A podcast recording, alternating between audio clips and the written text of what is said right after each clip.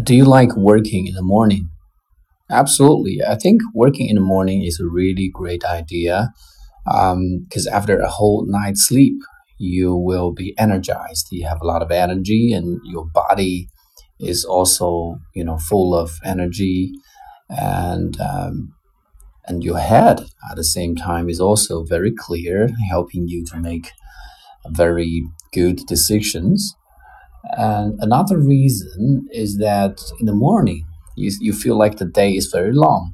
So uh, you will be able to arrange your time more efficiently. So those are the reasons why I like to work in the morning.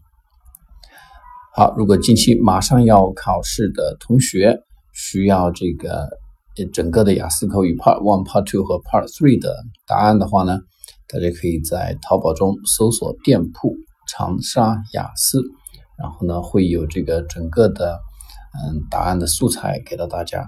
嗯，这次呢有一个更新啊，整个的 Part One、Part Two、Part Three 全部的这个题目呢都给大家提供了这个素材，然后呢希望可以让大家这个考试的啊难度把它降下来，然后帮助大家拿到六分。OK，Good luck in the test. Thank you very much.